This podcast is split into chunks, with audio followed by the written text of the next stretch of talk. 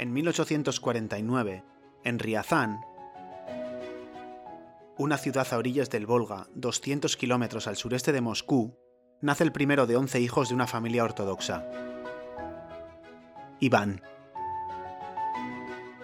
Iván era un chico curioso e inquieto y aspiraba a estudiar teología con la idea de convertirse en sacerdote. Quiero pensar que fue un siroco intelectual de la juventud y no un acto de rebeldía o una atracción morbosa por las ideas paganas de Darwin, lo que le sacó del cauce e hizo que se matriculara en medicina y química en la Universidad de San Petersburgo. Tras graduarse, sus intereses se centraron en la fisiología del aparato cardiovascular y digestivo. Ponía cánulas en distintos puntos del aparato digestivo de unos perros de laboratorio y medía las secreciones tras estimularles con comida. Le habría salido caro en comida si no fuera porque llegó un momento en el que, solo con verle, ya empezaban a segregar baba y otros efluvios digestivos. Y le debió de hacer mucha gracia, porque se dejó de tomar en serio su trabajo para jugar con una campanita y hacerles salivar. Así, para 1904, Iván Petrovich Pavlov, nuestro aspirante a sacerdote que parecía no aclararse con sus inquietudes intelectuales y las abandonaba en última instancia para irse a jugar con sus perros, se llevó el Premio Nobel de Medicina por aprender a domar mascotas. Más o menos así se descubrió el condicionamiento clásico y sin saberlo, la causa y el tratamiento de primera línea del insomnio crónico.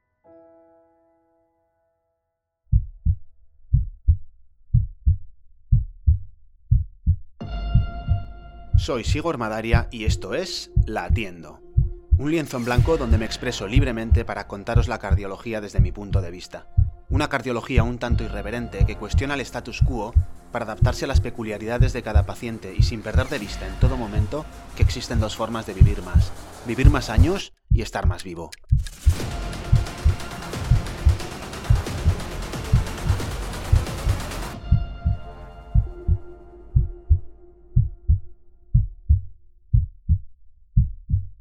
Los trastornos del sueño son muy frecuentes y no son ninguna broma.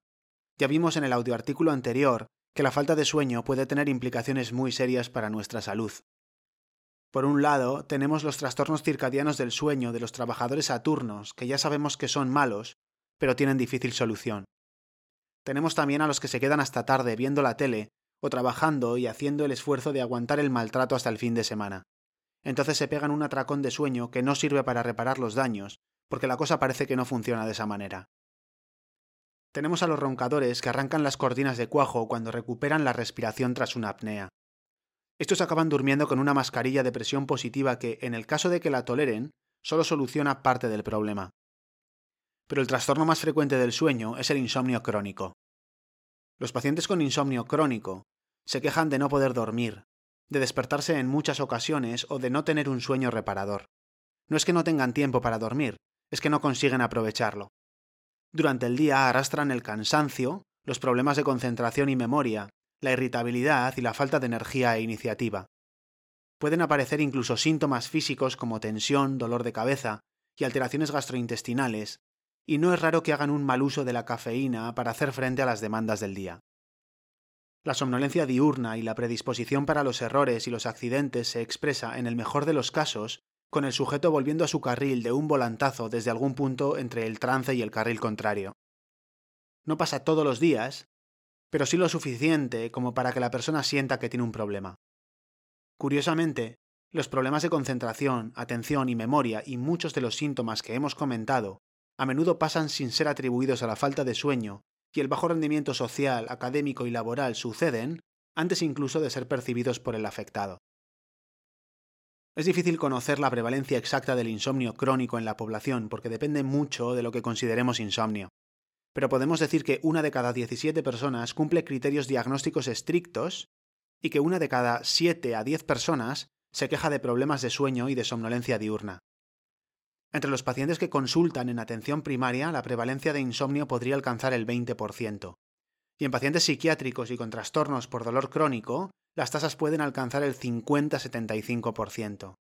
Y peor aún, cuando viene, viene para quedarse. Hasta el 85% de los casos persisten más allá del año. Ya veis que lo del insomnio no es ninguna chorrada. El paciente insomne sufre, muestra preocupación por su problema de sueño y puede incluso desarrollar trastornos de ansiedad y del estado de ánimo como consecuencia del problema de sueño. Ahora os voy a explicar cómo se produce el insomnio. Imagínate que te pasas toda la tarde fuera de casa jugando con tus amigos a la pelota, en clase de inglés, haciendo las compras, trabajando en la oficina, lo que quieras. Llegas a casa y por fin encuentras un retrete donde poder echar una meada.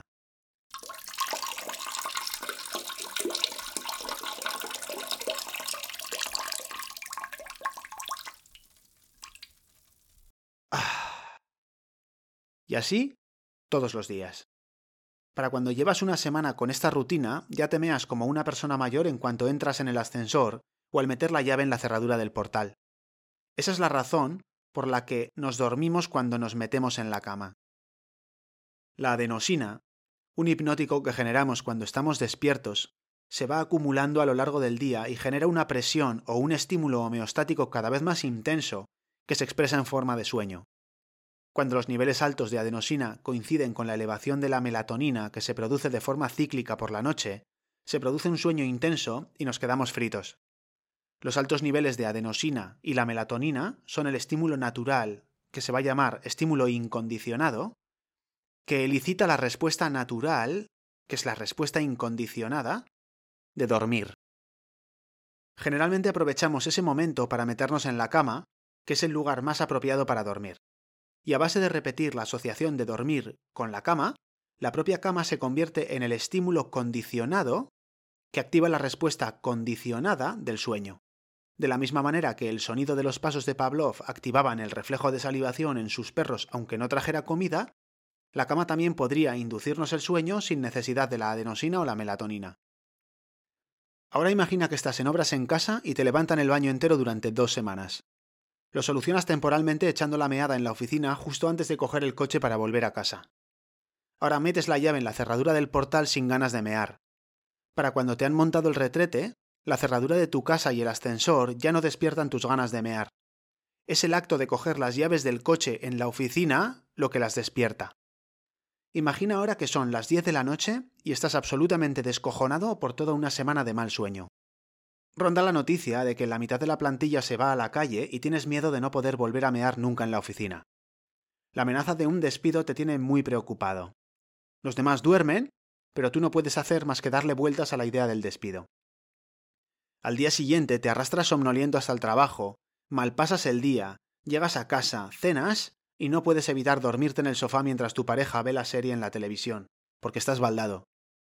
Para cuando te metes en la cama, ya has eliminado la adenosina suficiente de tu cerebro para no tener muchísimo sueño y para que tus preocupaciones puedan volver a despertarte y a parasitarte durante el resto de la noche sin dejarte pegar ojo. Repites la tortura día tras día hasta que te enteras de que lo de los despidos era fake, lo primero que te viene a la cabeza es lo bien que vas a dormir esa noche. Pero ya es tarde.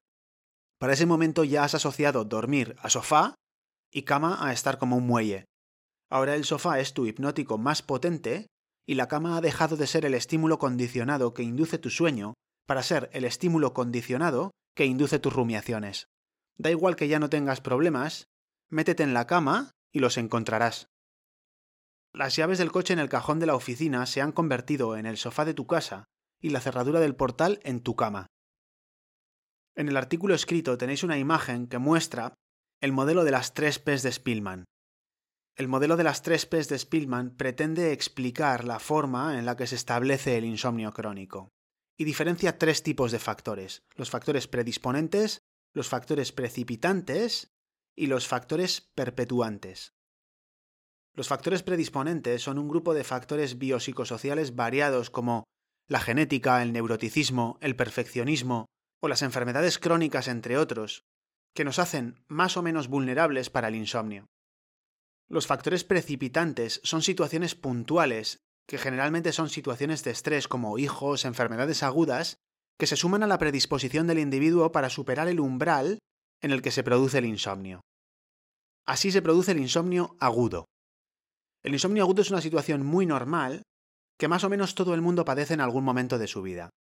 El problema viene cuando empezamos a hacer cosas raras para intentar compensar el problema agudo de sueño, como rituales para inducir el sueño, uso de alcohol como hipnótico, excesivo tiempo despiertos en la cama, siestas, que parecen estrategias lógicas de afrontamiento porque funcionan bien a corto plazo, pero a la larga se convierten en los factores que perpetúan un condicionamiento disfuncional.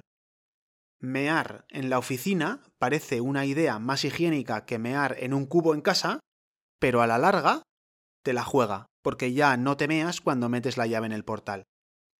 Eso es el insomnio crónico o psicofisiológico. Una conducta disfuncional automatizada. Y el tratamiento consiste en desautomatizarla y conseguir que te vuelvas a mear al entrar en el ascensor. Bien pensado, ahora que ya no hay cabinas de teléfono y los cajeros están en peligro de extinción, esto ya ha dejado de ser un problema. Ahora las buenas noticias. El tratamiento del insomnio. Lo dicho, hay que desautomatizar los automatismos disfuncionales y devolverle a la cama la figura de amable compañera nocturna. Se trata de aprovechar los estímulos fisiológicos de la presión de la adenosina y los ritmos circadianos de una manera inteligente y al servicio del condicionamiento clásico. Conductismo pavloviano, en este caso para aprender a domar el sueño. Se puede aprovechar además la intención paradójica para potenciar su efecto. Ten a un tío vigil hasta bien entrada la madrugada y dile que no piense en un oso verde. Ya sabes en lo que va a pensar, ¿verdad? No falla. ¿Por qué no hacer lo mismo, pero pidiéndole que se mantenga despierto hasta bien entrada la madrugada? Eso es la intención paradójica y funciona. La restricción controlada del sueño y la intención paradójica consiguen un estímulo incondicionado muy potente a base de generosas dosis de adenosina que utilizaremos para transferir el poder inductor del sueño a la cama, el estímulo condicionado que deseamos. Combinando la restricción del sueño con las técnicas de control de estímulos, evitaremos la contaminación conductual. Esto convierte a la cama en un potente interruptor que solo servirá para poner nuestro cerebro en off. Nota. Se acepta como única excepción que la cama sirva también como interruptor para poner nuestros genitales en on. Y no lo digo yo, lo dicen todas las guías clínicas sobre el insomnio. En el artículo escrito que tenéis en las notas del episodio aparece una gráfica en la que se representa el efecto que tiene la terapia cognitivo-conductual sobre los factores perpetuantes y precipitantes y la forma en la que resuelve el problema de sueño. Lo que se ve básicamente es el efecto del reacondicionamiento conductual aplicado al modelo de las tres P's de Spillman. Las técnicas de relajación también son parte del tratamiento. Actúan como una medida sintomática y pueden servir para romper el círculo vicioso en personalidades muy rumiativas, pero no atacan a la causa del insomnio. Condicionar el estímulo hipnótico a la cama tiene un potencial mucho mayor que las propias técnicas de relajación para reducir el estado de activación. La activación en la cama de los pacientes con insomnio crónico suele ser una respuesta condicionada a la propia cama, no la causa del insomnio. A lo mejor lo fue en su día, y habría tenido mucho más sentido utilizar las técnicas de relajación en la fase aguda del insomnio, haciendo la función del cubo en nuestro retrete en obras. Esta es la esencia del tratamiento del insomnio, no las medidas de higiene del sueño que a menudo se entregan y que están muy de moda, pero que han demostrado no ser efectivas cuando se utilizan por sí solas. No obstante, sí son parte del tratamiento, y se utilizan junto a la educación sobre la importancia y la naturaleza del sueño y el insomnio. Además, se le añade un poquito de reestructuración cognitiva por aquí, técnicas para gestionar las preocupaciones por allá, uso inteligente de la cafeína y la luz intensa por la tarde y voilà, ya tenéis un tratamiento tan efectivo como bonito para un problema tan frecuente como serio se llama terapia cognitivo-conductual del insomnio, es más viejo que la pana y es el tratamiento de primera línea del insomnio crónico en todas las guías clínicas. ¿Por qué? Pues porque es tan efectivo como los somníferos en la fase aguda del insomnio y más efectivo que estos cuando se cronifica. No produce la dependencia física y psicológica de las pastillas y no tiene esa inquietante asociación con el aumento de la mortalidad que sí tienen estas. Entonces, ¿Por qué se prescriben con tanta alegría las pastillas y ni te mencionan la terapia cognitivo-conductual para el insomnio cuando le vas con tus quejas de insomnio al médico? Es una buena pregunta, pero tendrás que reservártela para él o ella. La terapia cognitivo-conductual para el insomnio solo tiene una desventaja con respecto a las pastillas. Requiere cierta implicación, pero mucha menos que dejar de fumar, por ejemplo. Puede que una implicación similar a la de hacer una dieta durante un mes, Pero a diferencia de las dietas, los efectos de la terapia cognitivo-conductual para el insomnio son duraderos. No hay fluctuaciones como con la dieta y el peso. Por lo demás, el tratamiento es virtualmente infalible. Debería de fallar las mismas veces que un domador profesional enseñando a un perro a dar la patita. El problema es que las personas no somos perros. Las enfermedades físicas y psiquiátricas y la falta de adherencia de los pacientes insomnes a las pautas del tratamiento hacen que la efectividad real de la terapia cognitivo-conductual para el insomnio ronde el 60-80%. Pero en las personas sanas que cumplen con las recomendaciones, las tasas de efectividad son altísimas y, como hemos dicho, con un efecto muy duradero. Quiero contaros la historia de Javi. Javi es un paciente que hemos tenido recientemente en la rehabilitación cardíaca a cuenta de un infarto. Era un caso complejo con múltiples dolores y con un tinnitus crónico que le torturaba por la noche. Lo había probado todo. Medidas de higiene del sueño, técnicas de relajación, ruido blanco, la radio, medicación y nada. Tenía unas latencias de sueño larguísimas, se despertaba varias veces por la noche y mucho antes de que sonara el despertador a la mañana. Apenas dormía cuatro horas y media a las noches. Estaba jodido. A la desesperada, se animó a ser torturado por nosotros. Aún le quedaba la esperanza con la restricción controlada de sueño, con la intención paradójica y con el control de estímulos. Al principio lo pasó un poquito mal, pero se quedaba frito antes de meter la segunda pierna en la cama y se despertaba con el despertador dormía lo mismo y seguía teniendo sueño, pero estaba desapareciendo el estímulo condicionado de activación al acostarse y veía una luz al final del túnel. Ahora estaba jodido, pero contento. Posteriormente alargamos el tiempo de sueño y vigilamos que no aumentaran las latencias ni los tiempos despierto en cama. No siempre cumplía con las restricciones y se regalaba alguna hora más de sueño los fines de semana por la mañana. Esto no es adecuado pero no pareció comprometer los resultados del tratamiento en su caso. Tenía eficiencias de sueño cercanas al 100% con latencias de un minuto y consolidando bloques continuos de sueño de más de seis horas. Su sensación de somnolencia diurna desapareció y pudo prolongar sus horas de descanso nocturno con paso firme. Y otro pequeño detalle. Javi es la única persona que conozco que a pesar de haber eliminado el alcohol de su vida y de haber adelgazado en torno a un 15% de su peso, que son unos 12 kilos, ha empezado a roncar. Eso quiere decir que no solo han mejorado los tiempos y los automatismos, también ha mejorado mucho la calidad del sueño. Diría que ahora está jodidamente contento. En el artículo escrito hay una imagen con el diario del sueño de Javi en el que se ve perfectamente la evolución y la mejoría de su trastorno de sueño. Parece que no era tanto culpa del tinnitus como de haber aprendido a estar despierto en la cama. Seguramente a estas alturas ya os habréis preguntado ¿qué coño hace un cardiólogo hablando del tratamiento del insomnio crónico? Siempre me ha encantado el sueño. Desde el instituto he leído un montón de libros sobre el sueño y los sueños, aprendí a hacer proyecciones oníricas y a tener sueños lúcidos, y llegué incluso a levitar en un par de ocasiones. Siempre he sido muy consciente de la importancia del sueño en la salud cardiovascular, y como me dedico a la prevención y sabía que era un aspecto del tratamiento de mis pacientes que estaba desatendido, no me quedaba más remedio que intentar ponerle solución. Ahora se han dado las circunstancias necesarias, me he cruzado con el tratamiento, con una enfermera educadora y con una psicóloga, y he visto la forma de hacerlo realidad. Si crees que tienes un problema de insomnio y quieres solucionarlo, estás perdiendo el tiempo. Puedes consultar nuestro programa de terapia cognitivo-conductual para el insomnio que os dejo enlazado en las notas del episodio. Gracias por escuchar el capítulo hasta el final.